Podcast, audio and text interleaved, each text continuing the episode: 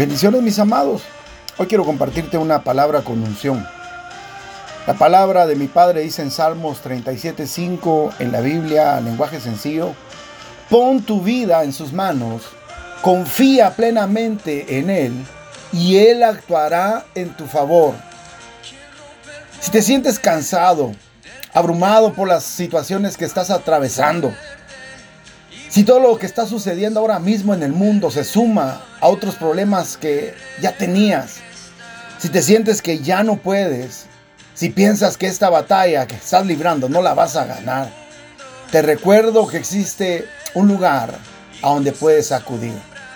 Pon tu vida en las manos del Todopoderoso. Confía plenamente en Él, que Él actuará en tu favor. Los hijos conocen el camino hacia el Padre. Y Proverbios 18:10 dice, Torre fuerte es el nombre del Señor. A Él correrá el justo y será levantado. Hoy es tiempo de correr al que nunca te ha fallado. Corre al que nunca ha perdido una batalla. Corre al que te puede fortalecer. Corre al que te ama incondicionalmente. Corre al que te puede dar otra oportunidad. Corre al que te puede sanar. Corre al que es tu refugio. Corre al que abre el mar. Corre al que rompe cepos y cadenas y otorga libertad.